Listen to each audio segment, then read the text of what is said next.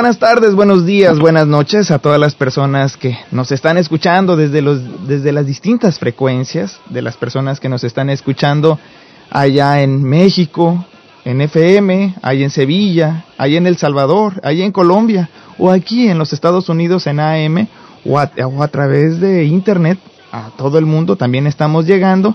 Y bueno, hace, hace 14 años, eh, pues una banda dejó, digamos, desapareció de la escena del rock, sin embargo nos habían dejado una gran herencia, había sido una banda que, bueno, pues había demostrado ser poderosa, había demostrado pues en escena, en escena y en sus producciones ser muy buena, y fue una banda que había nacido allá por 1986, en el 87 tiene un debut, y estaba integrada en aquellos tiempos por Baudel Ayala, Martín Huerta, Felipe Chacón, y Ever Casares. Y así es, pues bueno, me estoy refiriendo a la banda, a la excelente banda Inquisidor. Además debo decir que, que yo recuerdo cuando en alguna ocasión entré a una tienda de discos y escuchando la música de fondo, pues tenían a Inquisidor, así que me hice de mis cassettes en aquellos tiempos, pues en el en aquellos tiempos pues había cassettes, me compré mi cassette, este en Discorama ya en Cuernavaca. las conservo hoy en día, como podrán ustedes escuchar, aquí las tengo en mi mano, dos producciones en cassette, ya las demás las tengo ya en digitalizadas, por supuesto. Y bueno, todo este rollo es por supuesto para presentar a Baudel Ayala, él es el pues él fue el vocalista, guitarrista también de esta banda llamada Inquisidor, una banda que bueno pues deja un gran legado y que además pues nos tiene grandes sorpresas porque al parecer Inquisidor eh, regresa, pero de eso todo eso estaremos platicando eh, más adelante. Mientras tanto pues no me queda más que darle la bienvenida a Baudel Ayala. Hola, muy buenas tardes, noches, ¿cómo estás Baudel? ¿Qué tal, qué tal? Buenas tardes, noches o días donde llegue la, la transmisión. Según donde nos estén escuchando, ¿verdad? Sí es. Oye, pues ya, este, desde el 86 y bueno, tú fuiste el iniciador, pues, de esta banda que en alguna ocasión te encontraras, pues, a, a Felipe Chacón cuando estaban en el CCH allá en Escapotzalco y deciden formar una banda. Pero ¿cómo se da ese encuentro? ¿Qué pasó previo a ese encuentro con Felipe Chacón?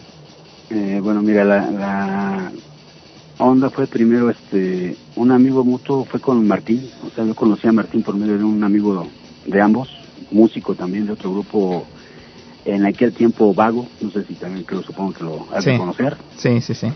eh, Gabriel Diseño, que era el bajista de, Va- de Vago, el original, entonces él nos presentó, eh, platicando entre nosotros, acordamos en aterrizar algunas ideas y formar una banda con unas tendencias un poco diferentes a lo establecido, como tener un poco más de presencia y movimiento escénico y crear un pues una un metal más elaborado que esa era la, la idea con la que iniciamos este proyecto posteriormente eh, Martín conectó a Felipe Chacón que- donde los dos estudiaban en el CCH Azcapotzalco Ajá. por el norte de la Ciudad de México O ellos fueron los que se conocieron, este, ¿verdad? Ya llegó Felipe a, a- a casa, nos conocimos, comenzamos a ensayar, posteriormente llegó Ever, después de hacer varias audi- audiciones, Ujú.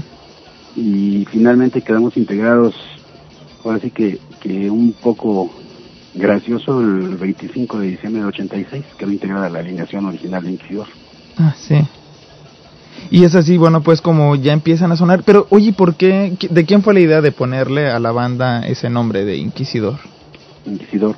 Fíjate que, que realmente, o sea, no recuerdo quién fue, pero entre alguno de los cuatro, Ajá. O sea, nosotros comenzamos antes con otro nombre que fue Gilgamesh.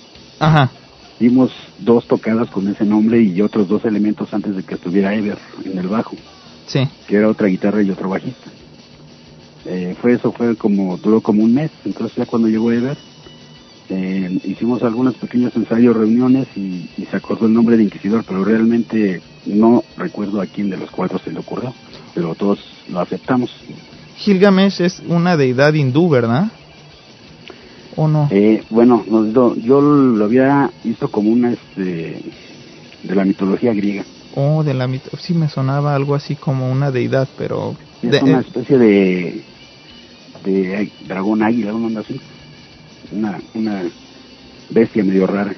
Ok, porque si yo en alguna ocasión me pareció haber visto un personaje en el Bhagavad Gita, que es una de un libro sagrado que suelen manejar mucho los Hare Krishnas, pero no estoy no, no, recuerdo bien si Gilgamesh era de los hindús, pero bueno, a final de cuentas es una deidad, ¿no? Y que creo no era mala además la deidad. No. No era un, animal fantástico, pues. Sí, claro. Y bueno, y después deciden tomar el nombre de Inquisidor, que además fue muy acertado. A mí en lo personal, este, pues el nombre de Inquisidor me, me llamó la, la, atención. De hecho, yo la, la primera producción que escuché de ustedes fue la de Inquisidor Ser Sin Piedad, cuando los estaban, pues los producía Avanzada Metálica, ¿no? Que fue una una pues distribuidora muy importante, además era un grupo de hecho por rockeros, ¿no? A beneficio de los rockeros. Sí, fue una muy buena opción para esa época. Sí, me, me acuerdo y luego tenía algunas citas demasiado chistosas a la hora de que este los los compraba, pues mira, las producciones de en aquellos tiempos de ustedes costaba 1500 pesos cada producción, algo así como pues que ahora que será como como 15 pesos sería. No eran no, eran bueno ahorita por supuesto este ahorita ya es menos se siente menos pero antes costaba más trabajo tenerlo. Claro claro me acuerdo mira aquí incluso dice debido a los constantes aumentos en los porque además estas producciones que ustedes eh, distribuían y eso lo, lo, lo, voy a explicar para contextualizar a las personas pues que no hayan vivido esa época eh, ustedes o la avanzada metálica distribuía mucha de la música entre ellas la de ustedes a través de ciertos catálogos por correspondencia en muchos ah, casos, ¿no? Para llegar a para llegar a más personas. Y otra forma era también que los mismos grupos la, la llevábamos a, las presentaciones. Incluso miren, para que vean los costos en aquella época, pues decía, dice más o menos esto, lo voy a leer rápido y, y no me voy a detener mucho, pero bueno, ahí va. Debido a los constantes aumentos en los costos de producción, no podemos proporcionar un precio fijo de los discos y cassettes disponibles. Para mayor información, así como un catálogo, mandar 1.500 pesos en timbres a la dirección de la compañía poniendo claramente bla, bla, bla, buen nombre y todo eso, ¿no? Y más o menos, este, pues las producciones entonces yo pienso que estaban como en tres mil pesos, ¿no? Porque si, si el catálogo costaba 1.500, pues entonces las producciones de cassettes, porque en aquellos tiempos no existían los CDs, este, andarían como en tres mil, cuatro mil pesos. Los, LPs. Los LPs que además ustedes fueron la primera banda, y eso se les reconoce, fueron la primera banda en distribuir, o en sacar más bien, en sacar el primer CD, ¿no? Una producción en CD. Sí, sí, sí. Y eso todavía nos tocó un poquito de tiempo antes de que salieran. En ese tiempo el de Caifanes y el del Tri que fueron los que siguieron. ¿Y cómo fue la oferta? El, sobre tu cadáver de Inquisidor y a los, no sé, tal vez mes y medio, dos meses salieron los del Tri y de Caifanes. Oh. Oye, ¿cómo fue la oferta de, de, pues, de sacarlo en CD? En esa ocasión nosotros ya con la avanzada metálica nunca tuvimos mala relación, pero ellos no eh, cumplían o no cubrían las expectativas las de nosotros, las expectativas que teníamos para la difusión de material. Entonces juntamos ahora sí que nuestros ahorros cada quien todos los, los domingos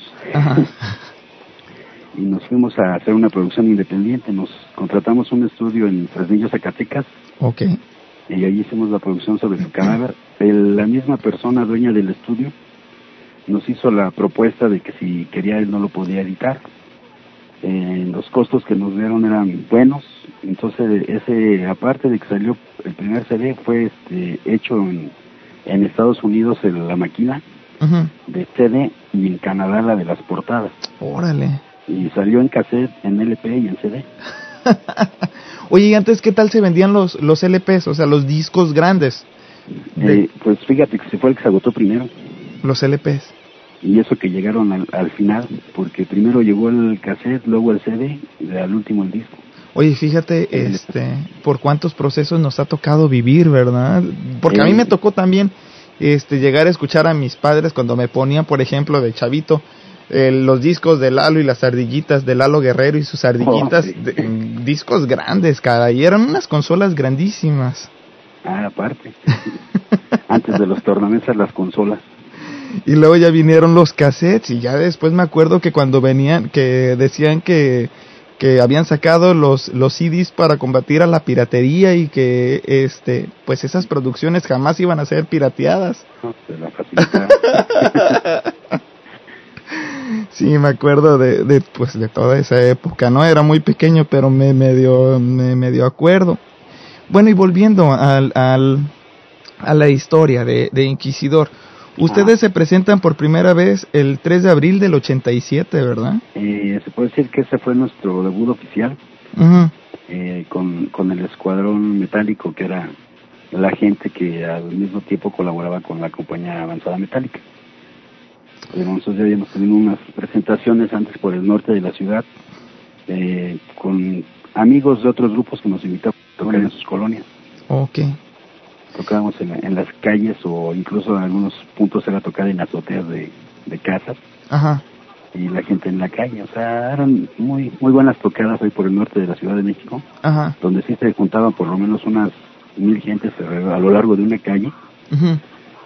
y, y fue una experiencia ya después de unos tres meses, cuatro meses casi fue cuando salimos a, a lo del escuadrón metálico y ya de ahí en adelante trabajamos con ellos y, posteriormente con por nuestra cuenta nos contactamos también con el grupo Six Mil de Querétaro oh, ya. con el que hicimos una gira y, y esa gira fue la que nos este proveyó de, de, de material económico para hacer la primera producción. Oh, Six Beer. Son muy buenos, ¿eh? Además yo los he escuchado, los chavos. No he tenido la oportunidad de entrevistarlos. ya, siguen, ¿eh? ya, ya los tengo en la mira. de hecho. Sí. pues incluso luego al, te mando su, su correo de Ricardo, él es el fundador de Sigler. Sería demasiado interesante tengas contacto más directo con ellos. Uy, ¿y qué es, para las personas que no sepan, qué, es el escuadrón metálico y avanzada metálica? ¿Tú podrías decir? Porque digo, a final de cuentas tú has convivido o conviviste pues con esta organización. Bueno, fueron eh, en aquel tiempo dos opciones muy viables para los, los grupos metaleros, pues sí, para el inicio, eh, que no teníamos la, la oportunidad de, pues, de ser promovidos por alguna disquera y alguna empresa que se dedicara a hacer eventos, que era lo que hacía este escuadrón metálico. Te das cuenta que tú entrabas al escuadrón metálico, que era quien programaba eventos en un foro cultural que el Tecolote, el foro Isabelino también lo decían. Ok. Eh, posteriormente el proceso era que después de un tiempo, cuando ya hacías una, un cierto número de seguidores y había más demanda sobre tu banda, pasabas ya a avanzada metálica a hacer una especie de contrato o te hacían una producción y ahí ya comenzaba la difusión. ¿Eran como logias? ¿eh? ¿Eran como logias? Mm, no, fíjate que eran, eran, pues eran bandas de, de amigos, o sea, de cuenta como los cuates de una cuadra, ¿no? Se conocían, todos tenían los mismos, muchas cosas en, afinidad. Ajá.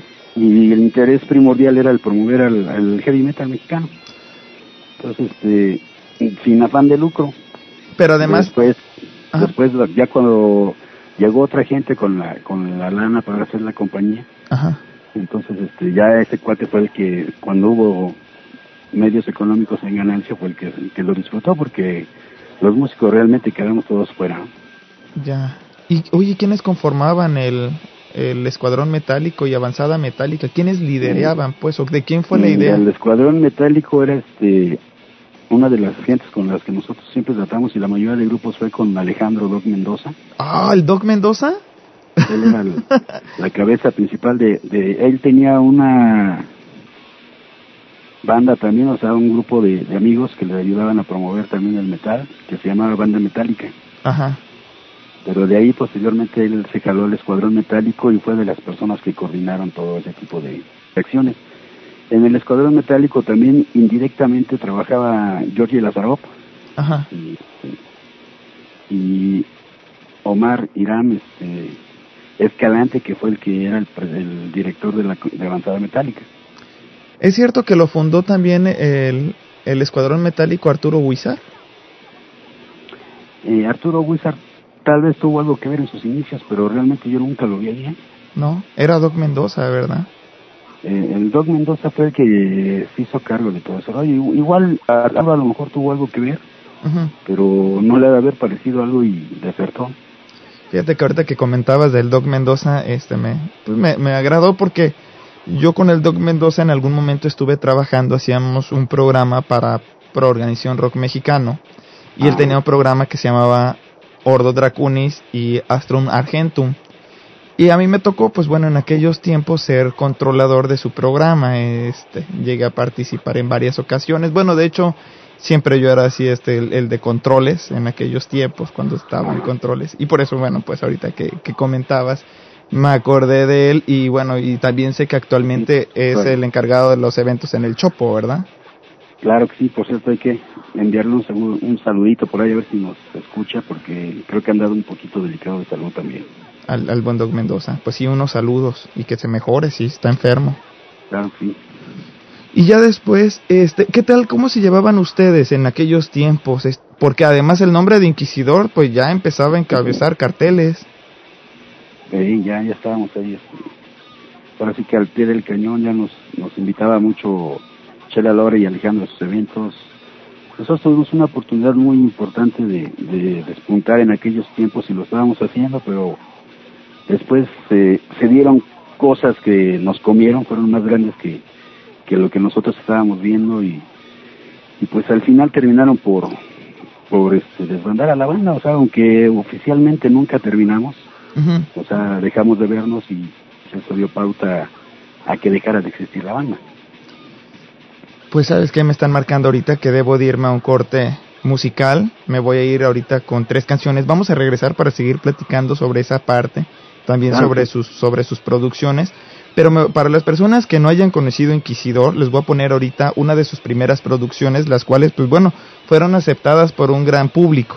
Fueron muy aceptadas, este, también tomando y contextualizando, pues aquella época donde, pues, el, el metal, como el que hacía Inquisidor, pues no era muy bien visto por los adultos, por los padres. Sin embargo, pues las juventudes empezaron a hacer parte de su vida esta música y bueno, llevaron a Inquisidor a, a que pues tuviera un papel demasiado importante musicalmente hablando.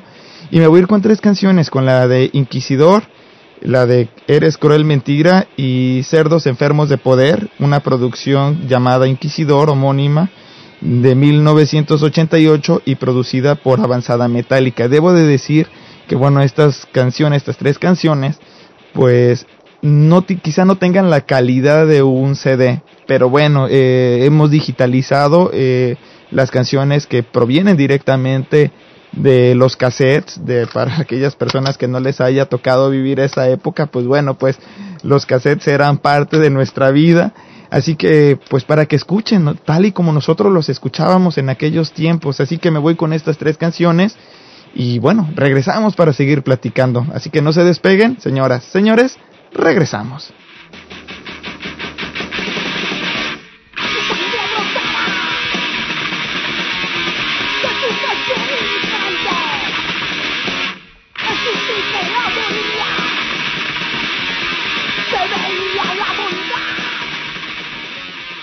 La radio por internet tiene nombre. Corporativo9.com Radio. Bienvenido a la sección de entrevistas de Proorganización Rock Mexicano ACE.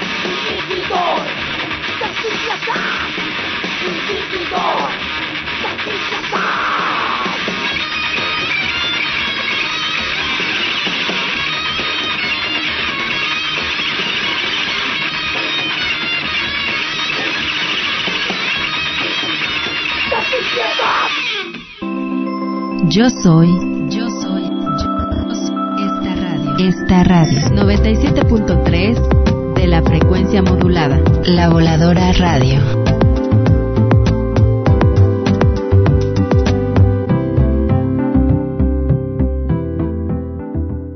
Escuchas a Ulises Osaeta en la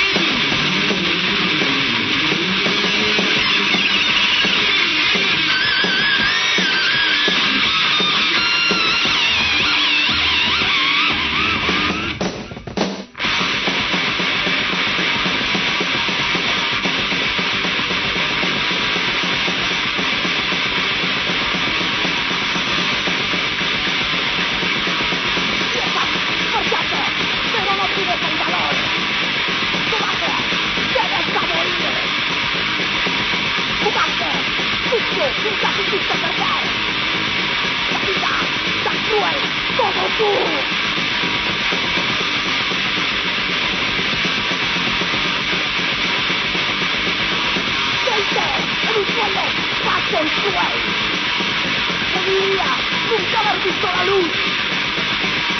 Nada más esperando el final. La ley de la vida y la muerte. Dios, ¿por qué eres cruel mentira?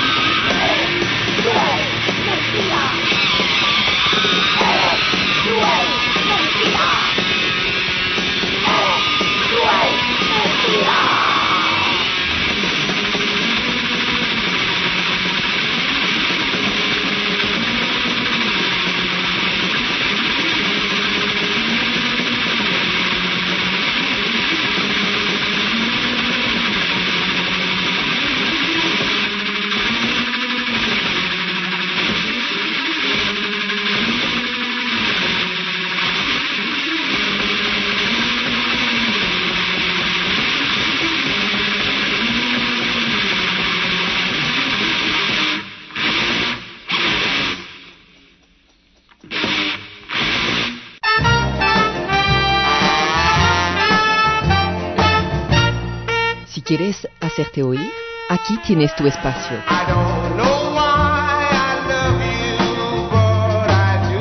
Un lugar diferente, un espacio abierto.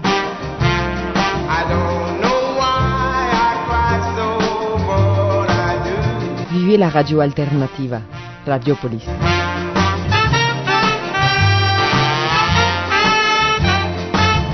Estás escuchando a Ulises Osaeta en 1090.com. ¿Ya conoces puentedeixtla.com? Checa, es el mejor portal de internet en Morelos y te ofrece toda la diversión que jamás imaginaste. Visita nuestros foros, envíanos tus fotos y conoce a muchos amigos de Morelos y el mundo entero. Por si fuera poco, puedes tener tu propio correo electrónico y de un giga. Pero lo mejor de todo es que lo puedes abrir desde tu Messenger. Puentedeixtla.com, el mejor portal de internet en Morelos.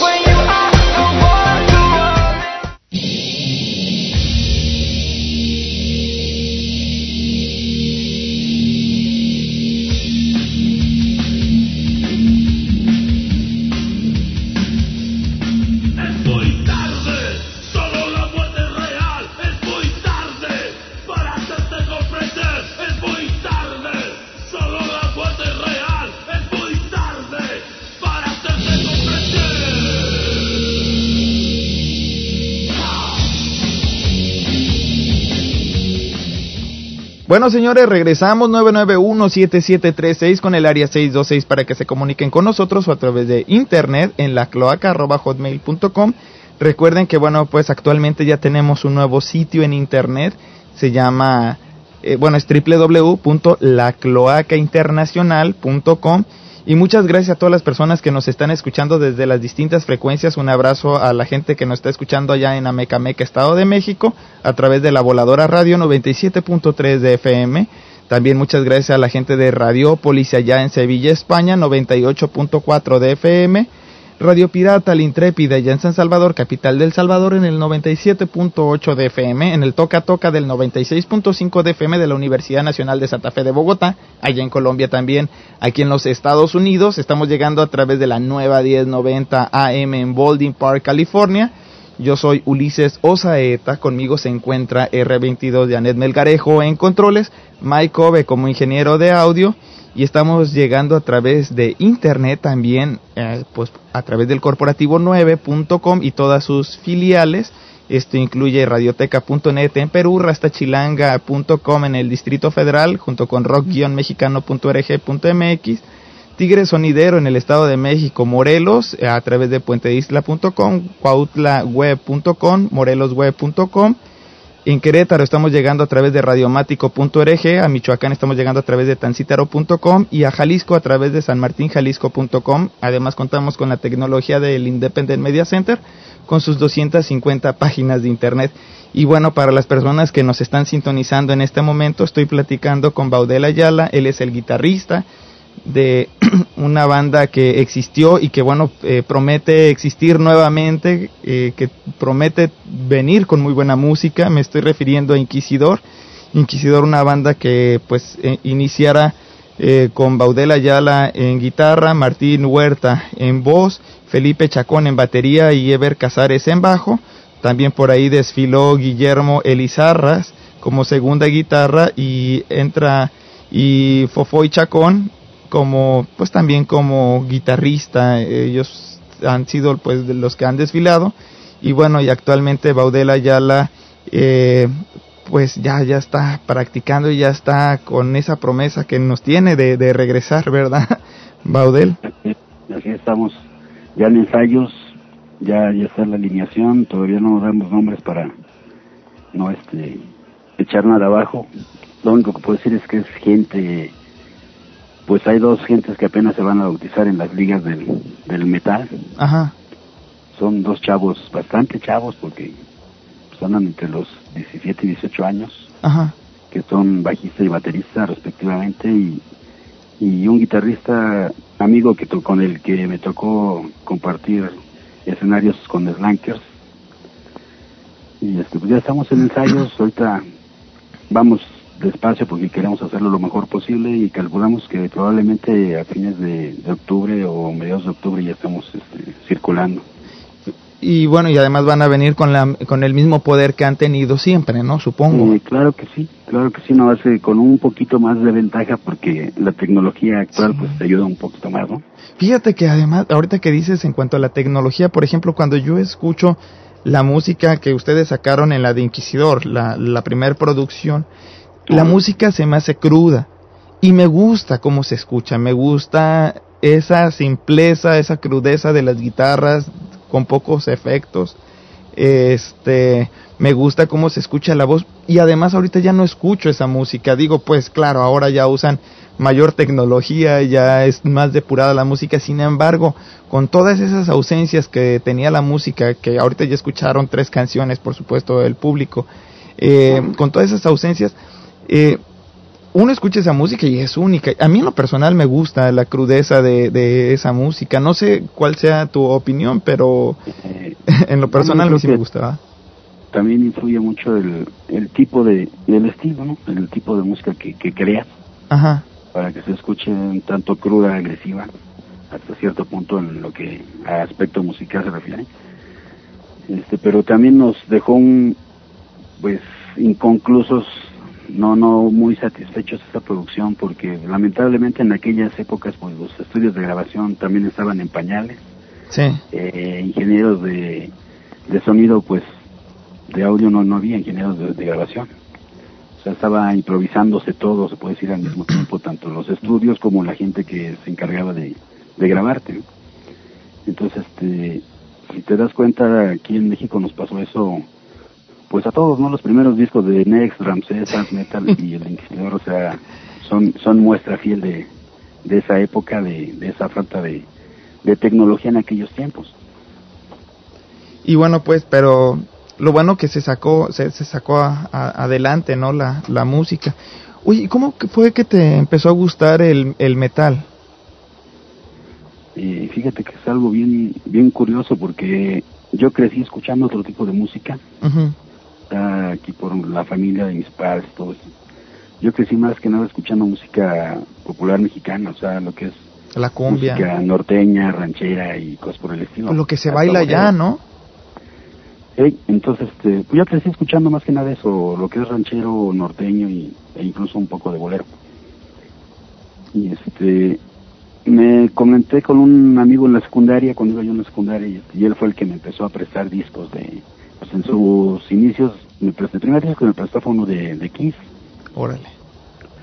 de un sencillo de Kiss, eh, que traía la de, en aquel tiempo la de Presumido Ujú. y este y no me acuerdo qué otras rolillas y después me prestó el Cosmos Factory de Creedence Ajá. entonces ahí ya empecé yo a interesarme por esas dos bandas y a conseguir material de esas dos bandas y des- posteriormente pues ya me fui empapando de más grupos y llegué al bachillerato me metí a estudiar hasta esa edad me metí a estudiar un poquito de, de guitarra Ok.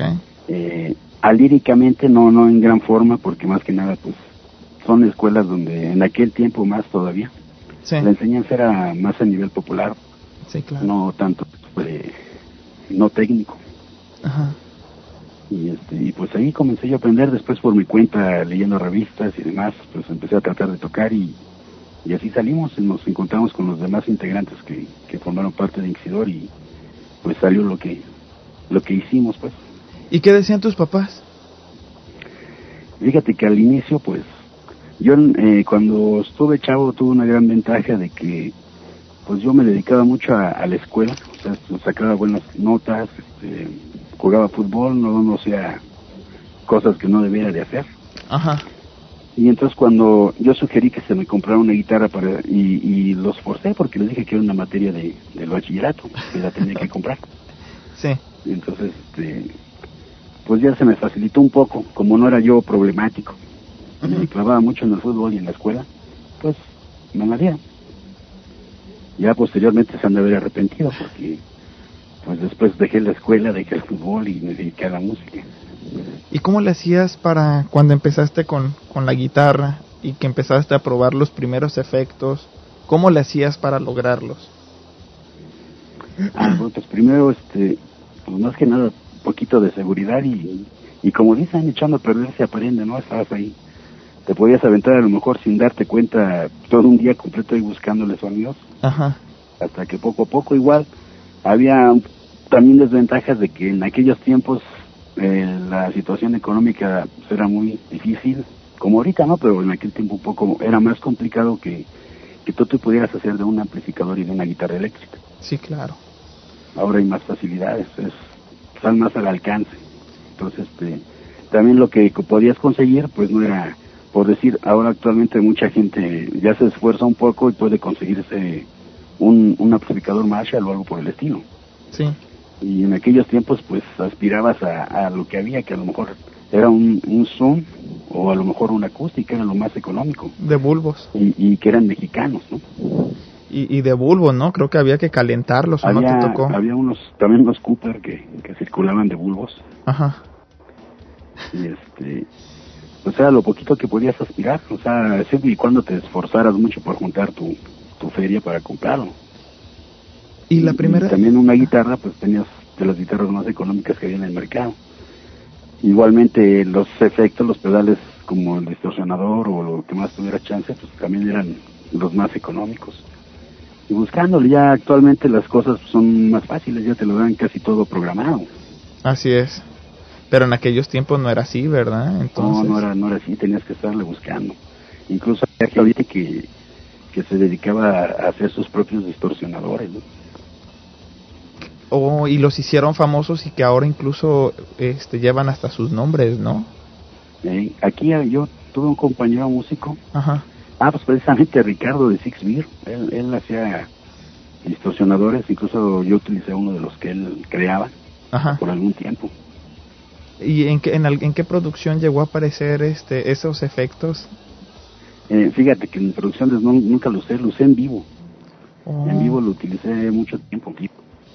Yo creo que fácil anduve con él como unos dos años por lo menos. En producciones no, no lo pude. Lo que pasa es que si, si te das cuenta un poco en, en la historia del grupo, Ajá. o sea, las producciones de Inquisidor, la- de la primera a la segunda hubo dos años, de la segunda a la tercera igual dos años, Ajá. y de la tercera a la cuarta fueron cuatro años. Ok. Entonces este, no entrábamos muy seguido al estudio.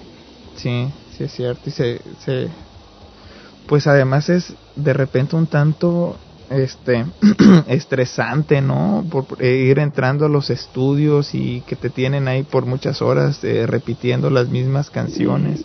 Bueno, ya, ya repetir es de acuerdo a cómo ensayas, depende de tu ensayo. Pero más que nada yo creo que cuando vas a entrar a hacer una producción, vas a entrar porque estás convencido de hacerla, no porque tienes que cumplir con un contrato. Claro. Porque esto puede redituar en que tu material no tenga la calidad que debiera de tener, porque lo estás haciendo ya por un contrato, por cumplir. Oh, ya. Entonces, así libremente, tu, tu música la creas como tú quieres, sin prisas, y no por cumplir contrato, sino porque estás convencido de que lo quieres hacer y sacarlo. ¿Fue muy estresante entrar por primera vez a pues a un estudio de grabación o cómo fue la experiencia? Yo, yo creo que más que estresante es pues el temor a, a lo desconocido como cualquier otra circunstancia, ¿no? Todo lo que desconoces pues, te genera incertidumbre porque dices, ¿cómo lo voy a hacer bien, lo voy a hacer mal, o qué va a pasar? Pero ya estando ahí, es, es como todo, te das cuenta de que no es tan complicado como lo pensabas, que poco a poco se van dando las causas, la- la- las cosas, perdón, y, y más que nada es, pues tener tranquilidad, o sea, no, no estresarte para que se te complique menos la situación. ¿Les pasó algo chistoso durante una grabación? Cosas, sí. Eh, una de las cosas, bueno, una anécdota medio chusca en esa producción, la primera de Inquisidor, fue, hubo una canción, bueno, hay una canción que se llama Sofisma de Inquisidor, Ajá. Que en ese tiempo se grabó en, el, en, la, en la sesión del primer LP de Inquisidor, pero no se incluyó. Salió después en un acoplado de avanzada metálica. Para la grabación de esa canción la, la hicimos, en la primera y segunda producción tenemos una experiencia similar. La hicimos ahí en el estudio. Está muy sencilla y, y X, pero este, se hizo en el estudio y Martín no la quería cantar. Ajá. Entonces estuvimos ahí, pues, este, haciendo arreglos y entonces dijo Felipe, bueno, yo la voy a cantar. Él, él la había escrito técnicamente casi toda Ajá. y la música era mía, entonces este eh, hacemos el intento de que grabe Felipe y dijimos, ¿sabes qué, Felipe? Mejor no. Este, salía muy, nos hacía reír, pues. Sí. Y, y, este, y yo creo que ya después de tanto rato de, de ver Martín que pues no salía o que no se escuchaba como debía, le dice, ya presta, eh, agarré con la hoja a Felipe de la letra y dice, presta, ya la voy a grabar. Eso fue algo chistoso. ¿Y si la grabó él? Sí, sí la grabó. Porque esa de Sofisma también aparece en, en, en En Night Tears, ¿no? Nocturnas, Sí, sí, en Night Tears, en. Lágrimas Nocturnas. Pero ya cuando yo empecé a agarrar la voz. O sea, Oh. yo agar- agarré la voz de la banda en el- la tercera y cuarta producción. Oh, porque además de, Martín, de- Martín hizo la primera y segunda. Y Ma- pero Martín de repente él estaba en o tenía una serie de contratos y ya no se presentaba, ¿verdad? Eh, fíjate que lo curioso ahí fue que lo que pasó con él es que se, se clavó mucho con su chava y entonces comenzó a fallarle a la banda. Ya. Entonces tuvimos una, en aquellos tiempos, una invitación ahí al Club de Iguanas de Tijuana, que era de corte internacional y se presentaban varias bandas, tipo Token, Van Halen, cosas por el estilo. Ajá. y Quevedo y demás estuvieron por ahí también. Entonces nos invitan, vamos con otro grupo de México que era este Padre Nuestro de Cuernavaca Oh, sí, donde estaba tocando Paco López. y Turbulencia Caótica de Tijuana que también alternó ahí y, y una banda de Los Ángeles y otra de San Francisco, no recuerdo los nombres de ellos. Ok. Pero Martín, o sea, le dejamos el... compra- Primero nos aventuramos a no saber qué tan lejos estaba Tijuana en autobús. Híjole. Entonces nos vamos en, en Felipe. Este, teníamos boleto para Felipe, para Martín y para mí. Ok. Pero para esto Martín nos dice, ¿sabes qué? ¿Quieren que vaya? Boleto también para mi chava. Ah. Órale, pues. Ajá. Compramos los cuatro boletos y no llegó. Pues nos dejó colgados. Felipe pudo vender uno ahí y el otro se perdió. Uy. Este, Ever, por cuestiones de trabajo, lo habían mandado en avión. O sea, él se la llevó de a pechito, como dices. y este, pero como no llegaba su boleto, él compró un boleto de avión Sí. y después llegó el otro. Entonces, este, le dejó el boleto a Martín con recado en su casa para que se fuera en el avión, que él tenía el otro boleto ya comprado. Le dejó el boleto y tampoco, ni así llegó. ¿Y, ¿Y qué hacer en esos casos? Pues tuvimos que improvisar ahí entre Felipe y yo cantando pedazos cada quien. Y este, y sacamos el evento como fuera, no nos fue como esperábamos, pero pues eh, tratamos de sacarlo lo mejor posible. Ya de regreso a la ciudad, pues platicamos con él y él pues se puso en una postura medio Difícil. rebelde, pero él era el culpable de la situación. Claro. Este, se le dio un plazo porque él mismo se lo puso Ajá. De dos semanas para aprenderse el material porque para colmo de los defectillos que él tenía era que se le olvidaban las letras a veces y él las había escrito la mayoría. Ajá. Entonces este, él solito se puso el ultimátum de dos semanas, no lo cumplió. Nosotros teníamos en mente ya el proceso de hacer la producción que seguía también en inglés. Ajá. Él dijo, ¿saben qué? No me aprendí las rolas en español y en inglés definitivamente no le entro. Entonces dijimos, ¿sabes qué, carnal? Pues entonces ya no cabes aquí. ¿Y ustedes ya tenían. Ustedes ya tenían Sí, el contrato, ¿verdad? Para sacar la próxima producción. Mm, No, fíjate que no teníamos contrato, nosotros trabajamos casi siempre de independientes. O ya, o más ya, bien, ya después de hacer la producción buscábamos con quién y si no nosotros mismos. tenían la plan, o bueno, ya lo tenían planificado, pues, las... Ya, la- ya, ya, incluso, o sea, a ella se le habían dado a estudiar dos canciones que fue este, Suicida y, y, este, y Lágrimas Nocturnas, que fueron las primeras dos que se habían hecho para esa producción. Y entonces este, él de plano dijo, yo en inglés no le atoro, y este, háganle como quiera. Entonces ya fue cuando Ever, yo me acuerdo muy bien, porque era el bajista, Ajá. fue el que dijo, ¿sabes qué? Pues entonces no tienes nada que hacer aquí, mano. Que te vaya bien. Y se fue. Sí. Y tú tomaste Ya, el reto, este, ¿no? Nos quedamos como trío y con un montón de contratos para presentarnos. Sí. Eh, tuvimos dos semanas para prepararnos nada más. No les dio las no ganas. encontramos que nos hiciera el, El paro. el paro, se puede decir, porque se había, se rumoraba que posiblemente entrara Alfonso Gómitos, que estuvo en Ejecutor, y, y el Pechugas, que estuvo en Transmetal también antes de salir Al- Alfonso también estuvo en... Ay, se me olvida. en Es... Corrupter. Corrupter, ¿verdad? Ah, sí, apenas los, los... Bueno, no apenas. El año pasado los entrevisté a ellos. Ajá. Sí, este, y pues al no encontrar a nadie y tener los, los compromisos, pues tuve que, que aventarme de, ahora sí casi casi que improvisando. Eh, lo que nos valió es que la gente nos recibió bien y este, pues nos quedamos así. Ya después optamos por buscar una segunda guitarra, fue cuando llegó Guillermo y este y quedamos como cuarteto nuevamente, pero ahora con dos guitarras. Oh. Así fue como hicimos ya la producción de, de Lágrimas Nocturnas o Night Tears. Que además quedó muy bien, porque, bueno, pues en lo personal a mí el cambio me agradó, ¿eh? Me gustó Sí, cómo quedó. También lo mismo, siento que, que fue incluso a nivel de críticas, fue muy benéfico el, el tipo de cambio.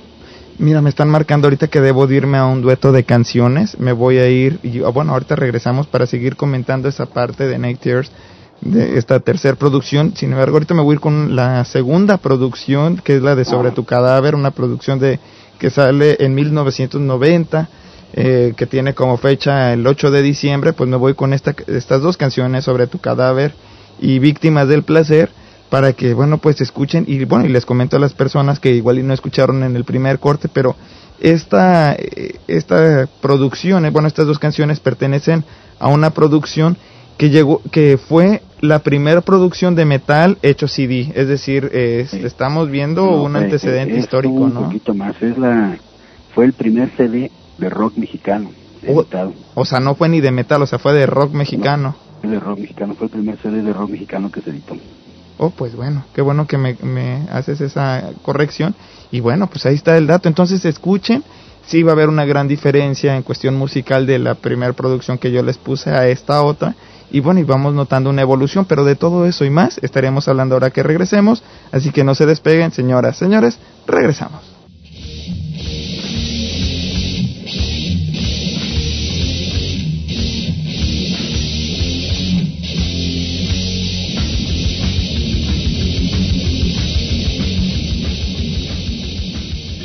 Corporativo9.com Radio. Calidad total por internet. Ulises Susaeta está aquí en la 1090.com. Corporativo9.com Calidad total por internet.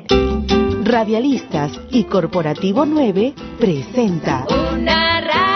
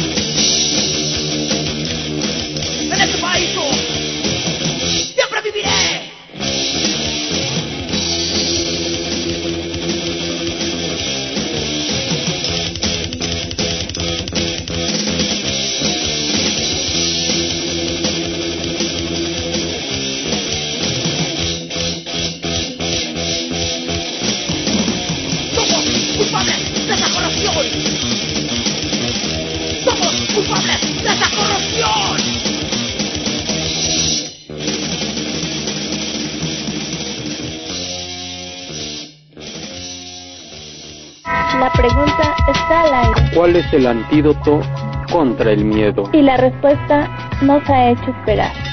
Nos ha escrito Jake. La palabra miedo, poniéndola en el contexto social, no existe. Nosotros la hemos creado y dado fuerza. Miedo al salir y no saber qué te va a pasar, si te asaltarán, secuestrarán o simplemente no saber si regresarás a casa. Y hasta ustedes como medio de comunicación ha llegado. Asesinan a un periodista más.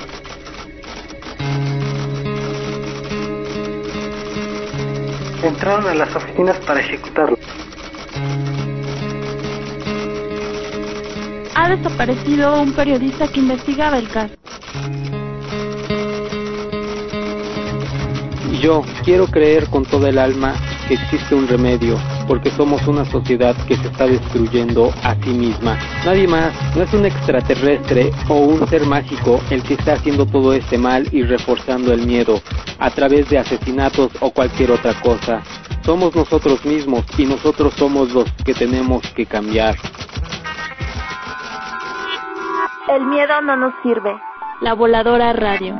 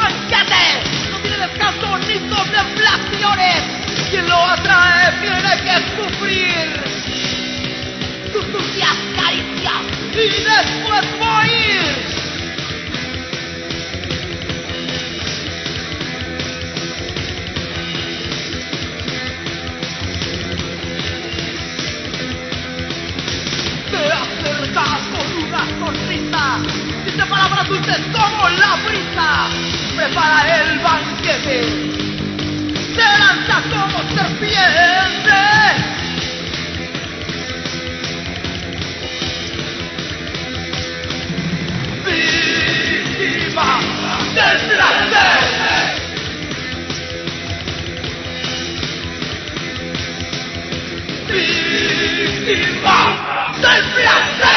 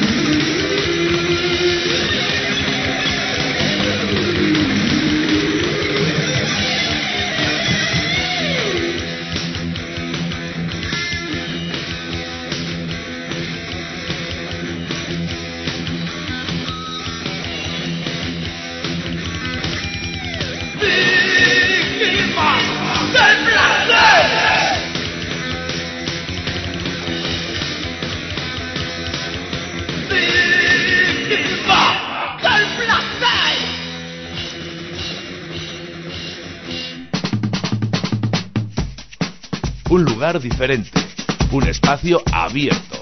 Radiopolis, tu ciudad en la radio.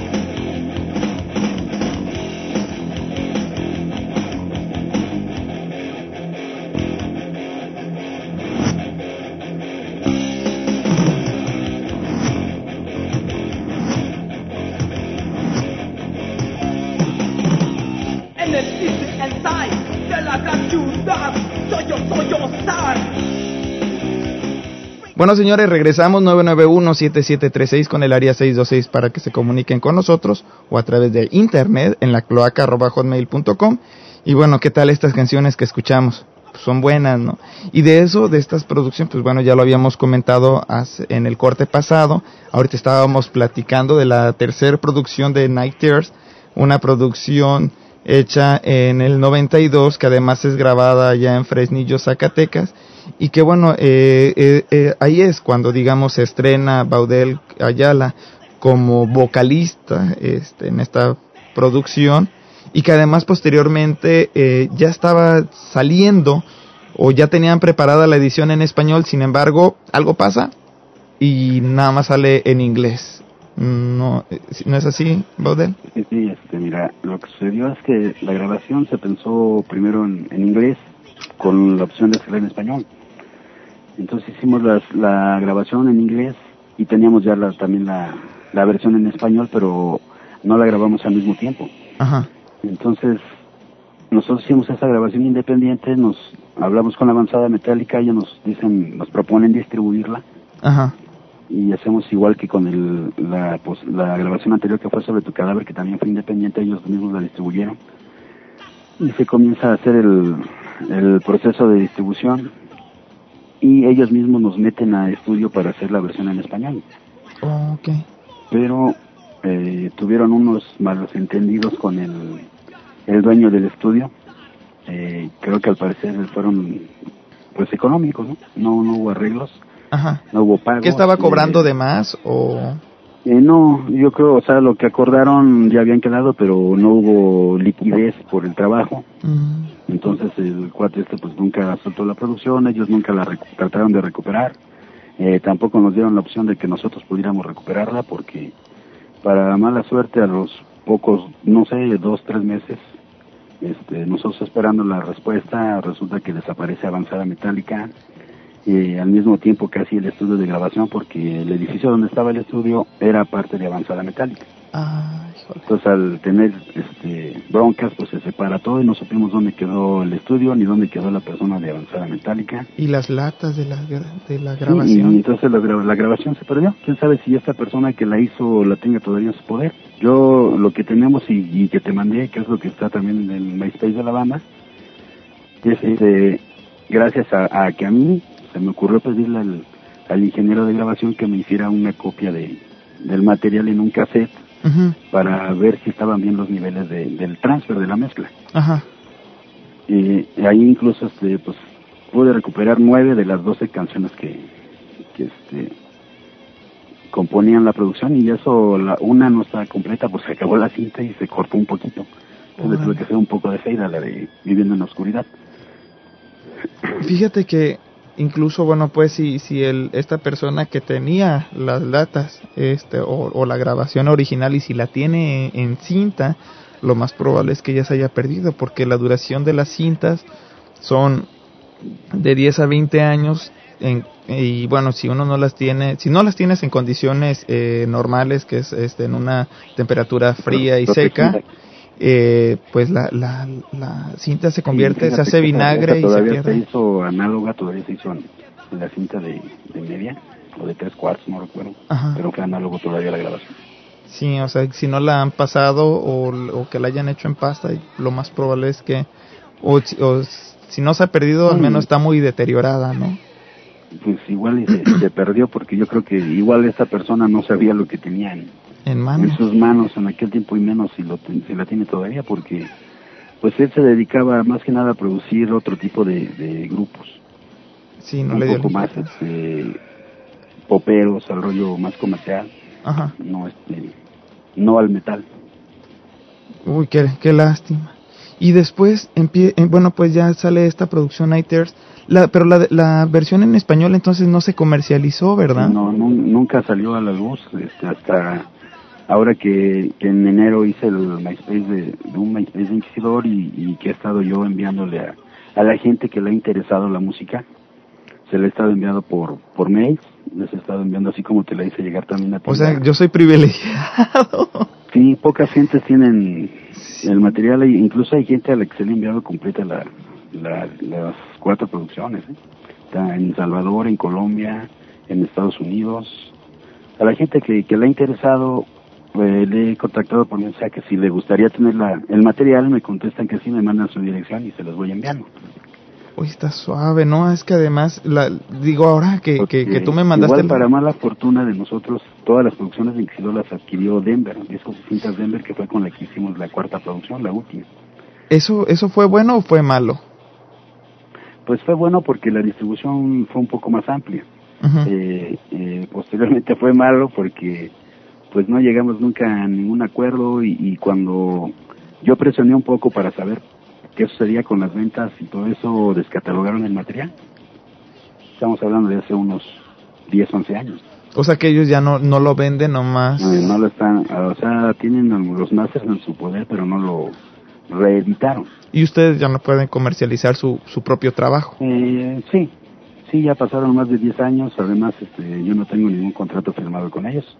Claro. Entonces, este, yo tengo la oportunidad de si querer editarlo en otro lado, hacerlo, lo que tengo en CDs, pues se puede remasterizar, de Claro. alguna manera darle una manita y sacarlo.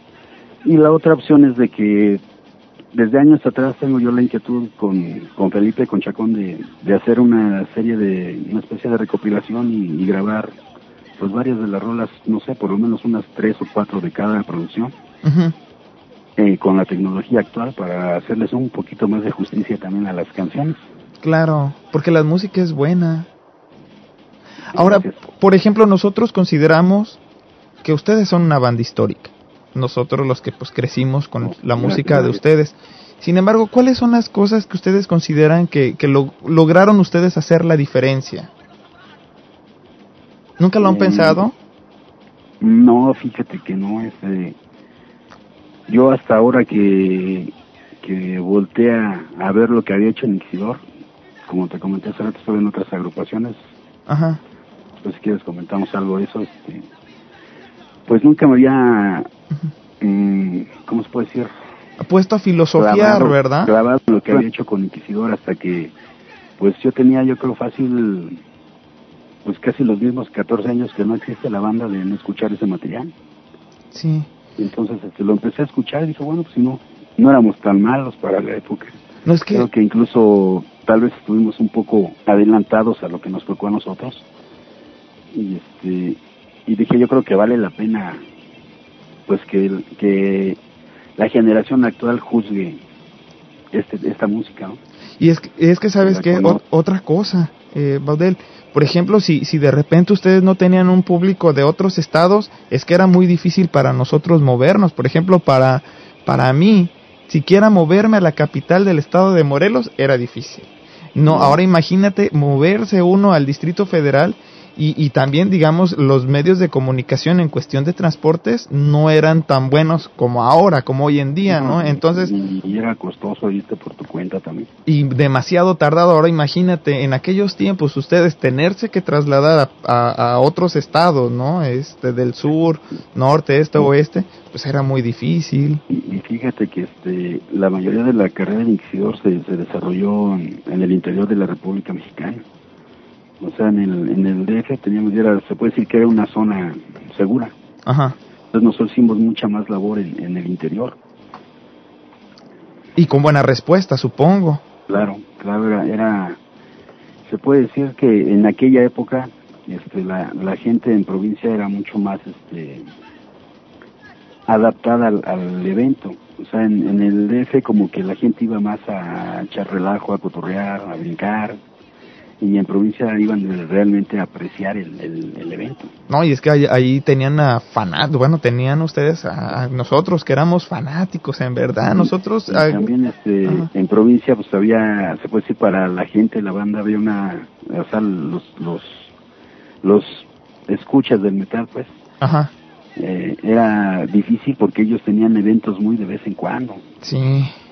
o sea, no tenían eventos cada semana o como en el DF, ¿no? Ellos tenían eventos, tenían suerte cada dos, tres meses o más tiempo. Fíjate que ahorita que comentas eso, por ejemplo, nosotros fuimos los primeros en organizar eventos de, de, de metal en la comunidad de Puente de Ixla, que fue una comunidad donde yo viví por mucho Ah. tiempo.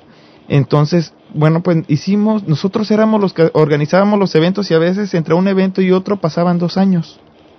Sí, sí, era muy, es muy complicado por los costos, ¿no? O sea, si te diste cuenta, tú como, como si la haces de empresario, si no tienes la infraestructura correcta, pues es muy difícil que la libres. O sea, incluso te avientas el evento y muy probablemente, si tienes suerte, salgas a mano. Ajá. Aunque sí. lo más seguro es que vas a salir perdiendo. Fíjate que, que cuando hicimos esos eventos, eh, por ejemplo, metimos publicidad este, impresa, ¿no? Hacíamos copias y las pegábamos en las rutas y en los co- en las combis, en lo- los eh, servicios, Ajá. autoservicios, ¿no? Y luego, este, también una estación de radio, el 96.5, tenía un programa que se llamaba Hisparrock, creo. Y bueno, también ahí metíamos, este, promocionábamos publicidad gratis.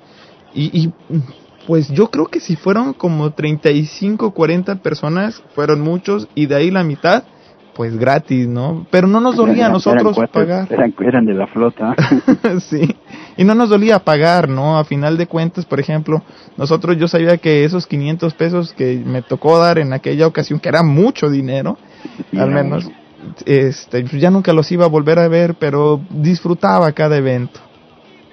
Pues sí, así mucha gente como a ti te tocó hacerlo, también en otros estados lo hicieron. O sea, ellos juntaban su, su feriecita y contrataban una banda y, se la llevaban. Lo más probable es que no iban a recuperar sus gastos, pero lo hacían por gusto, por llevar este metal o cualquier otro tipo de rock a su a su gente, a su a su banda.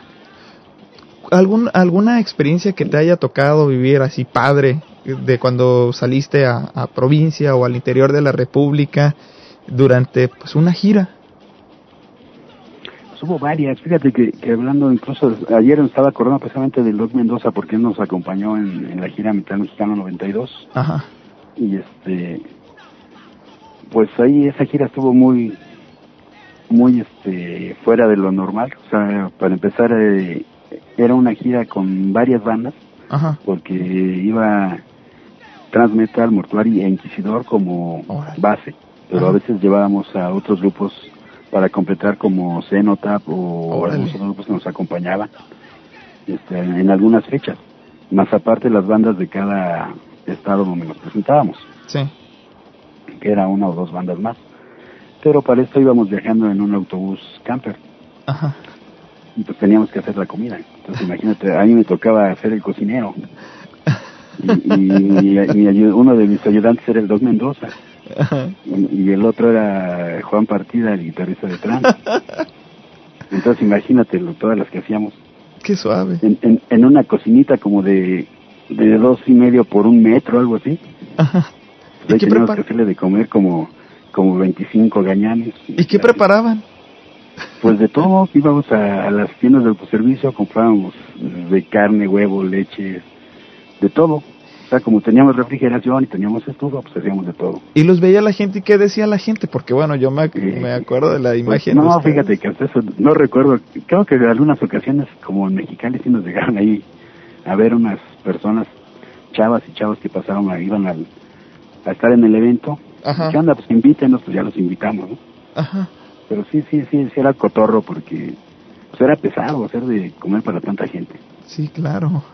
¿No? Y, luego, Ajá. Algo curioso, el baterista que traía Mortuari, Ajá. ya terminaba de comer y siempre gritaba, pedía sus cookies, como el chavo era de Laredo, Texas. Pedía cookies, cookies y se colgaba en la ventana de la, por, porque les dábamos la comida por fuera del autobús. Ajá. Entonces, por se colgaba en la ventanilla y pedía sus cookies. Oye, ¿qué pasa? algo, chistoso. ¿Qué pasó con, qué pasaría con esas bandas como Mortuari o Cenotap? Y, y fíjate que Mortuari lo contraté el otro día en, en, en el Space, lo localicé. Ajá. Y al parecer, o sea, no, no estoy muy seguro, pero lo que estuve leyendo en su Space creo que están circulando, ¿eh? no sé. ¿O en serio? Porque es que que- muchas bandas de, de las que eran este de avanzada metálica, pues pues desaparecieron. A mí, y a mí me, me gustaban un montón y les he tratado de seguir la pista a muchas bandas. Fíjate, por ejemplo, Next también tiene un poquito que regresó, Que yo regresó. creo que un año, un año y medio. Sí, también estuve platicando ahí con los, los patos, ¿no? Sí. Eh, o, o por ejemplo con el con Corrupter también ya andan desaparecidos. Me costó tanto trabajo poder localizarlos, pero en verdad tanto trabajo. Sí, un Corrupter, pero no sé no sé quién está ahora. Creo que de los que yo conocí de Corrupter, creo que, que no hay nadie. No, ya no, no, no hay. Y bueno, yo, Y yo conocí como líderes de Corrupter, era un chavo que tocaba la batería que se llama Martín, ajá. y al Vómitos Alfonso, Ah, pues ellos que era el los, vocalista. a ellos los con ellos estuve platicando y me contaron la historia y pu- estuvimos poniendo la música de pues del único cassette que sacaron, ¿no? Este, muy muy muy buena muy buena producción. Me gustaba la, la voz de del vómitos, este, cuando se aventaba eso, los vómitos. sí, muy, muy buenos tiempos y bueno, y, y todavía son vigentes porque la música de ustedes se mantiene vigente. Fíjate que eso, eso es algo de lo que me ha sorprendido a mí también. Creo que ahora que hice el- la página del MySpace, este, me sorprendió mucho la respuesta de la gente. Tuve que acelerar yo el proceso de enviarle invitación a la gente que yo consideraba que podía buscar el, el metal, Ajá. E incluso de, compañeros de otros mismos grupos, este, me metí entre sus amigos y a ver quién me podía enviar una invitación. Mucha gente me la respondió favorablemente, eh, me agregaron buenas críticas a la música.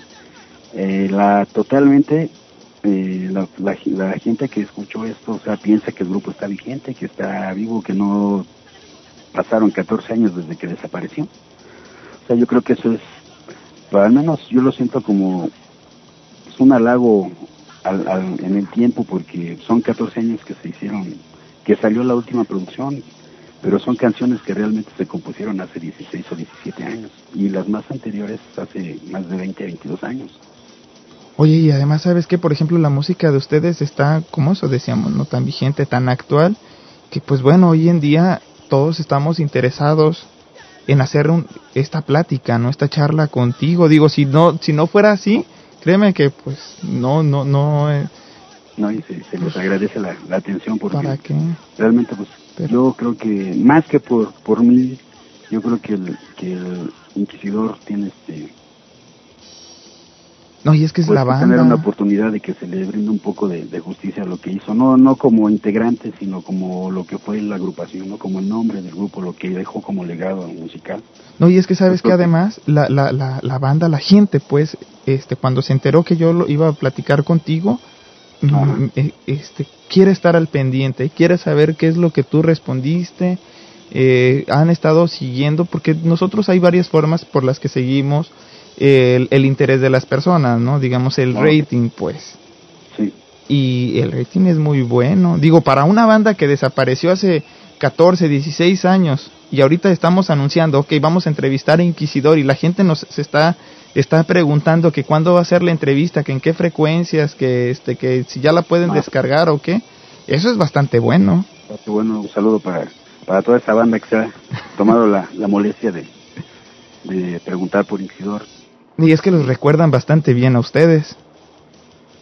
que bueno que bueno. Yo también recuerdo a toda la, la banda por por la que he tocado y por lo que quiero también regresar. Ya también este, es como cómo se puede decir casi casi como si fuera una manda el, el tratar de regresar a, No, a ya- la circulación a esta banda y, y a mí y a mí mismo también Fíjate que, bueno, pues también debo de comentarle a la gente que nos escucha que después de que tú sales de, de Inquisidor, bueno, que no que sales, sino que vas más que nada, pues cada quien toma su propio rumbo y e Inquisidor se queda solo, pues tú te, eh, del 98 al 99 eh, empiezas a tocar en una banda que se llama Grito 16, en el 2000 apareces en Luzbel, en el 2001 en Slamquers, Flanker. Slamkers, Slamkers y este y en el 2003-2004 con Leprosy y, y ahí está hasta el 2007, bueno, de- después regresas al 2006 y 2007 y de ahí te mantienes actualmente inactivo. Eh, mm, bueno, de hace, mira, yo estuve, lo, lo último que hice con agrupaciones fue de Leprosy, fue el año 2003-2004, en 2005 me despiden por la misma que, por lo mismo que la última ocasión, no lo sé, Sí. pero así sucedió. ¿Por qué te, te dijeron ella, sabes qué? Muchas No, la cuestión es que me dijeron, o sea, únicamente se dio. O sea, ya no, te invitaron no a los... notificaron. Hasta la fecha no me han notificado de mi salida en mayo. Ok. Entonces, este, después regreso, eh, vuelvo a estar con ellos otros dos años y medio aproximadamente, y en mayo de 2009, este, pues pasa esto que te comento de otra vez la salida sin que se me notifique. Me- esto, yo ya traía ya un, mi salud un poco dañada, esto, al mes y medio de que sucedió esto, caigo yo en el hospital. ¿Por qué? Yo creo que eso fue lo que lo que a mí me hizo, pues más que nada, tratar de recuperar mi salud y, y, y regresar con Inquisidor a la escena. ¿Qué fue lo que te pasó? Digo, si se puede hablar de Eh, ello. Sí, sí, ahí lo que sucedió, mi, yo trabajo en, en una dependencia de gobierno, entonces, pues me he descuidado mucho en, en la cuestión de estresarme, del sedentarismo, en no comer a tus horas y cuando comes, pues comes cosas que no te nutren, que no te hacen bien. Ajá. y esto generó que se me desarrollara eh, tiroidismo grave. Ok. Entonces caí al hospital ya en estado de, pues ya te vas, ¿no? Sí. Ya estuve internado, salí, este, todavía ahorita estoy en tratamiento médico, por eso también es- ha sido un poco más tardado el regreso. Es de por vida, ¿verdad? El tratamiento por Eh, sí, tiroidismo. ya es, ya eh, es- se toma la hormona tiroidea este, de por vida, pero aparte de eso yo tenía tratamiento con otros medicamentos muy fuertes. Ajá. Entonces ahorita apenas tiene un mes que me retiraron algunos y por eso ha sido un poquito más tardado el, el proceso de retorno, Ajá. pero ya estamos ensayando, yo creo que según mis cálculos y espero que no me fallen, a- entre fines de septiembre a fines de octubre tenemos que, que empezar a circular. Y hay algunas bandas que estén dispuestas, bueno, pues a apoyarlos, digamos, en la Claro presentación. que sí, o sea, hasta eso en el medio pues siempre ha habido mucho compañerismo entre Sí. todos. ¿no? Sí, es cierto. O sea, yo, por ejemplo, ahorita he estado teniendo comunicación con, con un grupo, y no sé si hayas escuchado hablar de ellos, que se llaman Maldita Profecía, de Querétaro. Sí. Ellos, este, Álvaro, que es el vocal de ahí, es hermano de los Six Beer y también estuvo como vocal de Six Beer. Órale. Ya él, este, me dijo que en cuanto esté listo le avise porque tenemos que hacer el retorno ahí en Querétaro. No, y además para que también nos lo comentes a nosotros, para que estemos promocionando y anunciando Ah, cada claro paso sí. que estén dando Y ustedes. otra, pues también he tenido un, ahorita comunicación con, con varias, varios amigos, con Lorenzo Partida de Transmetal, Ultratumba y Anexas, este, que incluso también ya nos dijo, pues bienvenidos, aquí los esperamos. Sí, no, y los de Transmetal son buenos camaradas. Sí, o sea, con, con todos, ¿no? Incluso no tanto en, en la pura legión metalera, o sea, hay buenas relaciones con Banda Bosti, con, con Charlie Montana, con, con Rodrigo Levario, con Heavy Nopal, con toda la raza. Claro. Pues, ¿sab- ¿sabes hay, qué? hay, este, aparte de, de compañerismo, este, pues de profesión, este, hay una amistad con, con todos ellos que cuando nos vemos pues nos da gusto saludarnos, tomándose una cerveza, un refresco, lo que sea. Sí, no, y además, por ejemplo, personajes que incluso ahorita de los que mencionaste, como Rod Levario, la verdad, ay, es una gran persona, ¿eh? Todas, yo, yo- todas las personas que él trata, eh, todas también tienen muy buenas referencias de él. ¿Sabes que me están marcando que debo de irme ahorita a un trío de canciones? Ah, sí. Me voy a ir con la de Destru- eh, Destruyendo el Sistema, la de Sofisma y la de Suicida, una producción que aparece en, en Night Tears, bueno, ya en su edición en, en español. Este, que además, bueno, tú ya nos comentaste cómo es que llegan estas producciones, estas canciones a tus manos. Eh, básicamente, no sé si en alguna estación de radio hayan puesto estas canciones en español. No, no, tú, la- tú las estás bautizando. Ah, mira qué suave. no, no han salido más que como te comenté a la gente que le llegó a interesar material se le envié, pero por radio es la primera estación que lo hace. De que espero que nos des mucha buena fortuna para el retorno. No, pues vas a ver que así, así va a ser. Y sabes que a mí cuando me las mandaste yo dije, ah, caray, ¿de qué me he perdido? Porque, porque estas canciones las estoy escuchando. ¿O será que ya mi inglés está muy, muy bien? No, este, fíjate que pasó eso también, decidí con todo lo que me sucedió, dije, pues esto también tiene que salir a la no importa, a lo mejor no tiene la calidad que debiera, pero debe de salir. Claro, ¿no? Y, y a mí me parecieron geniales. Este, pues bueno, vamos a darle la oportunidad a las personas de que escuchen estas tres canciones. Vamos a regresar ya para despedirnos, pero bueno, además para comentar cuáles son las formas de contacto y todo lo que la gente quiere saber para estar al pendiente del Ajá. regreso de Inquisidor. Así que bueno, pues no se despeguen, señoras, señores. Vamos a regresar. Solamente son tres canciones y unos cuantos comerciales. Por los comerciales, no se preocupen. Por las canciones, disfrútela. Regresamos.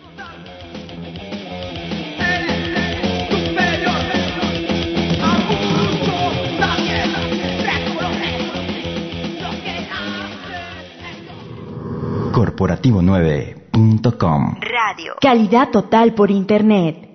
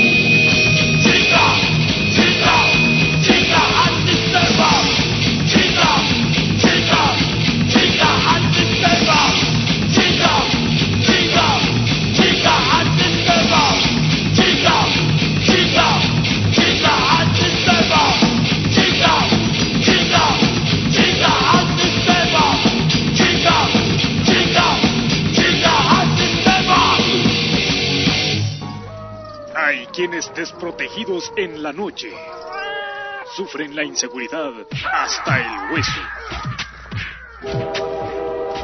Pero un hombre que karate sabe se defenderá por angas o por mangas, aunque se quede en la línea.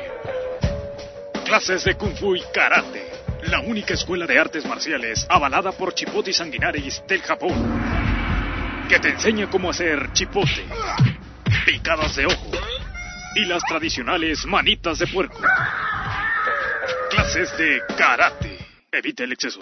Estamos haciendo una encuesta en la Ciudad de México. Disculpe, ¿usted sabe dónde está Chilpancingo? Sí, como no, joven.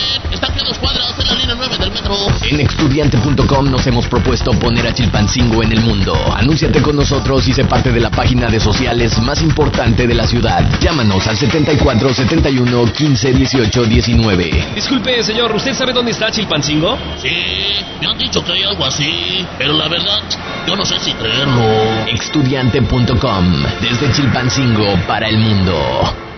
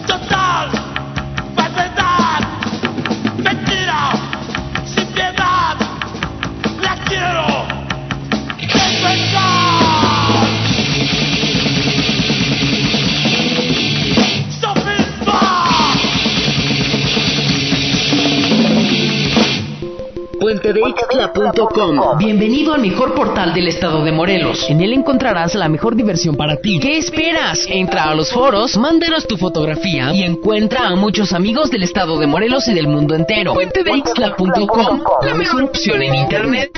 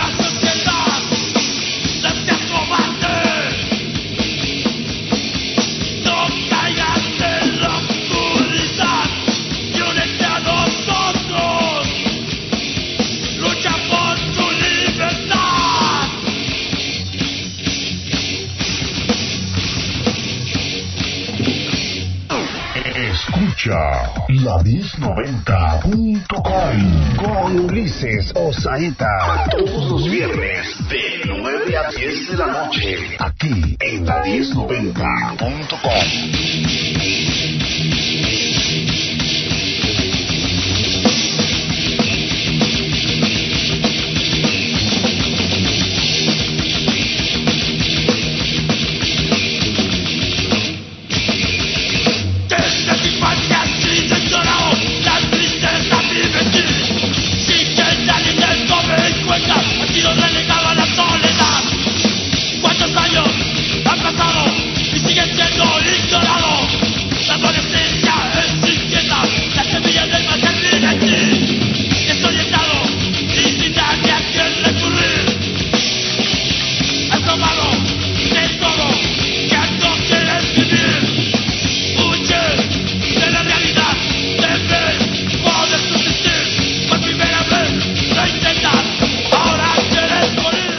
Bueno, señores, regresamos 991-7736 con el área 626 para que se comuniquen con nosotros a través de internet en la cloaca arroba hotmail.com. ¿Y qué tal estas rolas?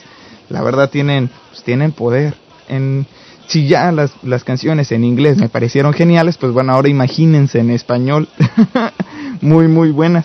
Oye, pues bueno, ahorita comentando de, la, de las producciones y todo eso, ustedes sacan eh, una última producción, la que vendría siendo la última producción, que se llama La Última Oportunidad, o en inglés, que fue el nombre con las que aparecieron, que se llamó The Last Chains.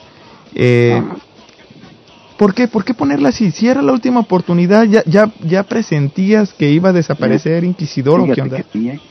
parece que yo, o sea, yo ya presentía que, que las cosas no, no iban muy bien. Entonces, este, cuando yo sugerí ese título para la, la producción, Ajá. este, Chacón inmediatamente lo aceptó también. Yo creo que él también presentía algo por el estilo. Entonces, en ese tiempo, pues ya éramos trío, nada más.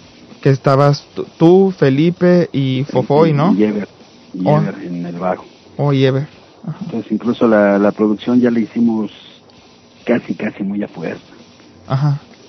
ya este la, algunas de las canciones tuvimos que llegar a ensayarlas al estudio, cosa que no hicimos con una de las anteriores porque llegábamos bien ensayaditos para nada más grabar. Esta lo hicimos con muy poco ensayo, incluso te digo que eh, acomodamos unas cosas en el estudio. Ajá. Tú sabes que aquí en México no tenemos la- el chance de que nos den muchas horas de estudio porque cuesta una lana. Sí, claro. No, no hay quien lo patrocine. Las compañías aquí, pues las que tienen chance, a lo mejor son muy martillos y no les gusta soltar billetes, o sea, te dan lo menos posible. Sí. En este caso, esta producción la, la hacemos con Denver, Discos y Cintas Denver, Ajá. este, muy forzados casi, casi. En esta producción incluso recibí yo una gran ayuda de parte de, de un, en ese tiempo, integrante de, de Specimen, que era eh, Toño, no recuerdo su apellido, pero un buen guitarrista de Tijuana. Ajá. Ahorita por ahí debe andar haciendo también su, su escándalo, su numerito. Ajá. Saludos también para el buen Toño. Él, él me facilitó en aquel tiempo el distorsionador con el que se grabó ese disco. Órale. Porque a mí me habían robado el mío y no pudimos conseguir por ningún otro lado. ¿Te lo robaron el, ya- cuando ya estabas en, en la producción? No, me lo robaron. Antes de cuenta que en las producciones normalmente intentas grabar los lunes. Ajá. Ahí me la robaron el domingo que habíamos tocado. O sea, un día antes. Ay. Entonces, a la, a, a- ahora sí que de emergencia, casi casi a la hora de entrar al estudio, pues nos contactamos con amigos. Él- Resultó que él tenía el mismo distorsionador que yo utilizaba. Y, y incluso se tomó la molestia de llevárnoslo hasta el estudio de grabación. Órale, qué suave. Y ahí estuvo con nosotros en, en la sesión. Estuvo con nosotros ahí viendo la grabación, este, cotorreando. E incluso le tocó ver unas piezas que tuve que grabar yo en el bajo. Que te, te digo que ya esto se grabó un poquito forzado. Ajá. El bajista no sabía aprendido el material, entonces tuve que grabar yo unas piezas. Yo soy izquierdo, tuve que grabar con, con el bajo derecho. Lo, lo puse a mi lado, me quedaban las cuerdas invertidas. Ajá. Pero así grabamos unas cancioncitas de esa producción. Y salió, salió la, la producción. Pero oye, ¿cuáles eran las, los, digamos, las señales por las que tú ya Por las que considerabas? yo sentía que ya íbamos, ya era el ocaso. Sí. Eh, la falta de comunicación, fíjate que, que, que yo siento que ya cada quien andaba viendo hacia otro lado, tenía otros intereses, tal vez el, el mismo desarrollo de, de lo que habíamos hecho musicalmente, no tanto, sino como persona. Eh, tal vez ya, ya incluso en la, en la convivencia ya era un poquito aislado, ya cada quien se convivía por su lado, se puede decir, Sí. y antes éramos muy unidos. Entonces yo creo que ahí ya fue cuando me empecé a dar cuenta que pues ya no iban muy bien las cosas y, y que nadie, o sea, hablo de nadie, de todos, de los tres, eh, poníamos parte de, de nosotros para tratar de solucionar el asunto. No, y Yo es que, en ese tiempo nos, nos comió la falta de, de experiencia y de visión hacia adelante. y es que ya habían pasado 10 años y en 10 años a veces cambian, pues, las perspectivas y los fines, y, ¿no? No, y deja también, a veces puedes pensar 10 años de ver a los mismos, todos los- casi, porque nosotros nos veíamos muy seguido, casi todos los días. Ujú. Pues muchas, se dan, se dan muchas cosas, ¿no? Igual, eh, todos también ya estábamos viendo hacia otro lado en, en nuestras relaciones personales eh, de formar familia o, o ver otros proyectos. Entonces se, se conjugó todo y, y, este, y pues al final se dio la, la desintegración no oficial, pero pues dejamos de vernos y, y jamás hicimos el intento por, por juntarnos. ¿Todos tenían la misma edad, Baudel? Aproximadamente el bajista y yo teníamos la misma, Martín tenía un año menos y Felipe dos. ¿Y a los cuántos años empezaron ustedes? Eh, cuando empezamos yo tenía 20 años, igual el bajista, Martín 19 y Felipe 18. Bien, bien chavos, ¿verdad? Es algo para aquella época un poquito. Para aquella época, porque ahorita ya los chavos ya empiezan de 14, Ahorita ya 13 empiezan años. antes. Sí, de 13. Ahorita ya ves hasta de 14, 15, 16 por ahí. Por ejemplo, en, en próximas semanas voy a entrevistar una banda que se llama Gauchas de Acero y los chavos este pues ya han tocado, tocan con Rata Blanca porque los apadrina Barilani y andan, so- andan sobre 14 años, 13 años y tocan bien, ¿eh? Órale. Los Gauchos de Acero, pero bueno, este, pero para aquella época, porque además lo que ya habíamos platicado, pues el hacerte de una guitarra no era como, mira, mijo, aquí está tu guitarra y hazte de ella, y luego para hacerte de, de pedales, hacerte de distorsionadores, etcétera. una guitarra, o sea, una buena guitarra era imposible. Te hacías una guitarra muy económica, muy apenas que sonaba y, y muy dura para la gente que sabe que es músico, que es guitarrista. Una guitarra que verdaderamente era muy muy rústica, muy rígida. Nada más que cumplía con el sonar y tener el cuerpo de guitarra eléctrica. Nada más, de una pastilla, supongo, ¿no? Y No, más. la- la- algunas, cuando ya tenías otra posibilidad era la de cambiarle pastillas, tenías que hacer otra inversión. Sí. y, y, este, infinidad de cosas. O sea, sí, sí eran tiempos muy difíciles. Ahora tú puedes conseguirte una buena guitarra, muy buena guitarra, hasta en crédito, ¿no? Además, o por, o por, por internet, caray, también. sí, pero te digo, y con facilidades de pago. Claro. Antes no existía eso. No, antes no, y por eso es que pues tenían que empezar un poco más grandes. Oye, pues ya el tiempo nos está, nos está comiendo.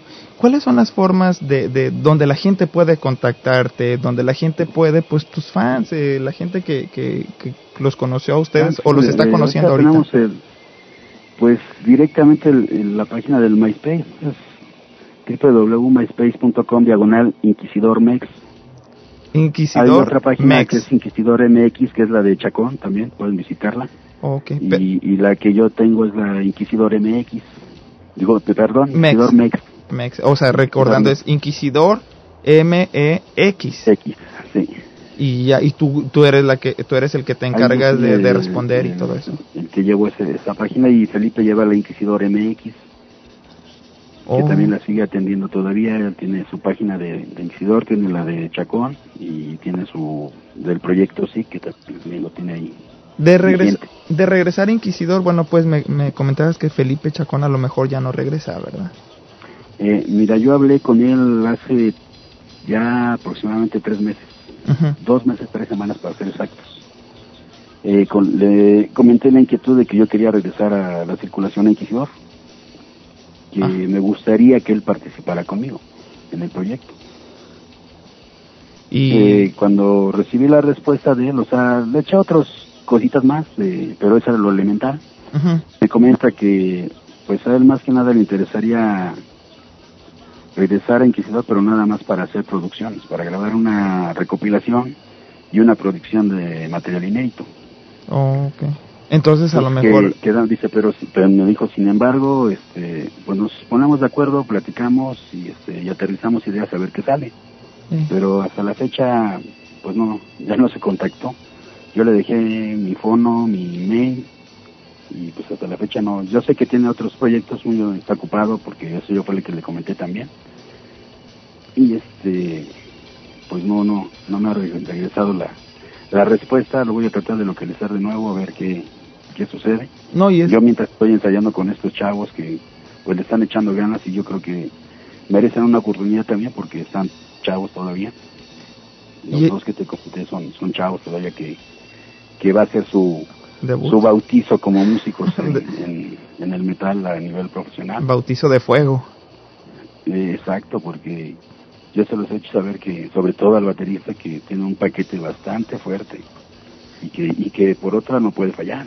Claro. Y luego, pues bueno, pues ya también Felipe, pues ya con familia, con hijos, Eh, pues ya sí, hay sí, pero otros. fíjate que eso no es tanto el- lo que nos lo ha detenido. Yo creo lo que pasa es que él tiene muchos proyectos. Toca con su proyecto SIC eh, y luego sale de repente con, a giras a, a- allá a Estados Unidos con pues con quien lo invite, ¿no? Y también anda eh, tocando con de cajón con Batis cuando viene o cuando sale a otros lados. Oh, con el Ba- Javier Batis, ¿verdad? Y tiene mucho mucho trabajo en ese aspecto como músico. Yo lo comprendo, pero sin embargo, pues a mí me hubiera gustado y es más no pierdo la esperanza de que algún día se incorpore Inquisidor o que hagamos algo juntos, porque lo hemos platicado ya varias veces.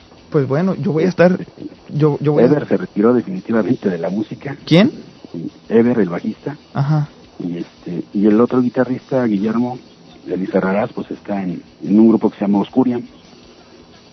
Órale. Pues sabes que ojalá y, pues este pues ahora con este nuevo inicio que ustedes van a tener, pues bueno, ya vengan con toda la vibra.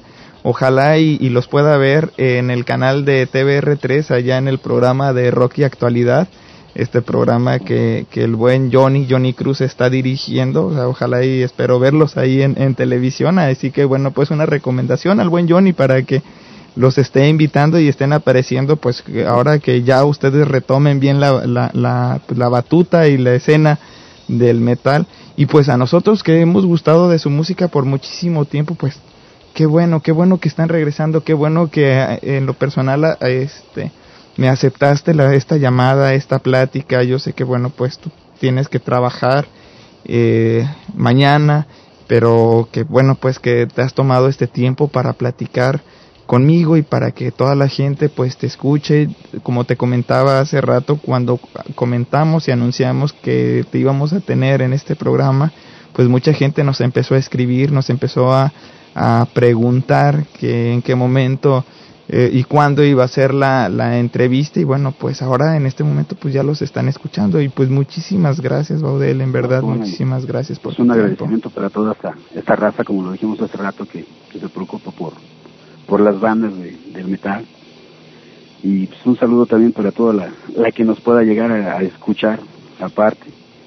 Y pues invitarlos de nuevo a que inviten, a que visitan la, la página de Inquisidor, www.myspace.com diagonal Inquisidor Mex.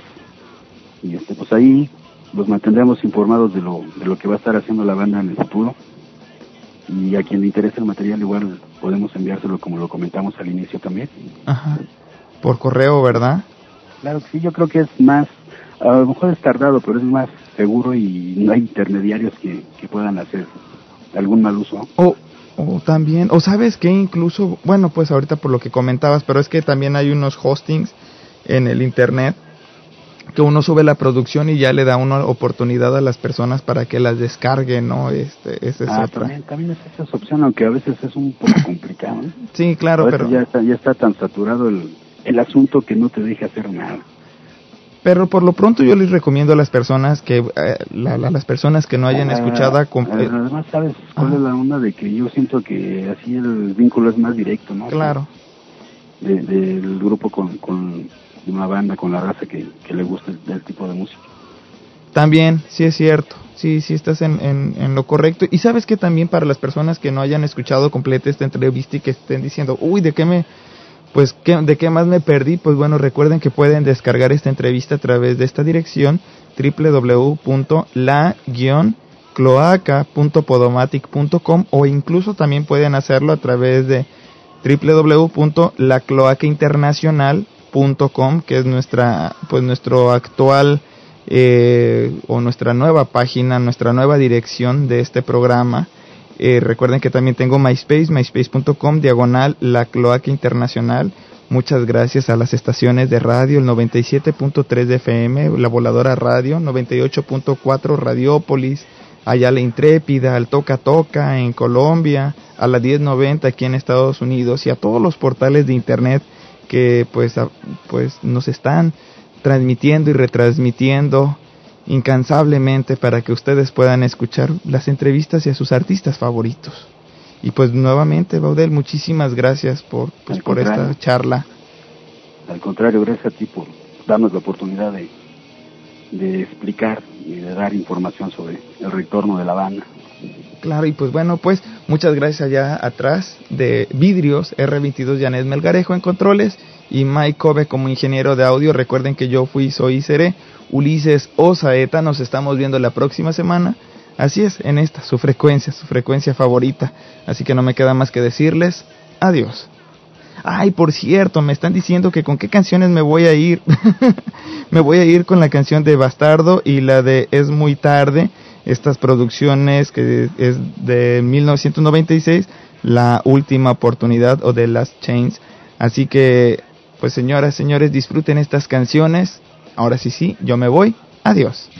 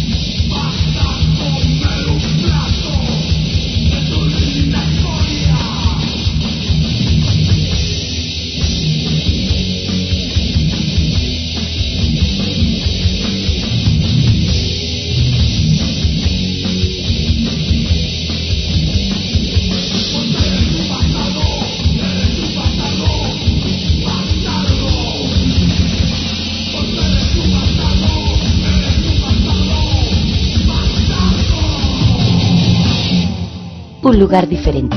Un espacio abierto. Tu ciudad en la radio. Radiopolis. FM 98.4.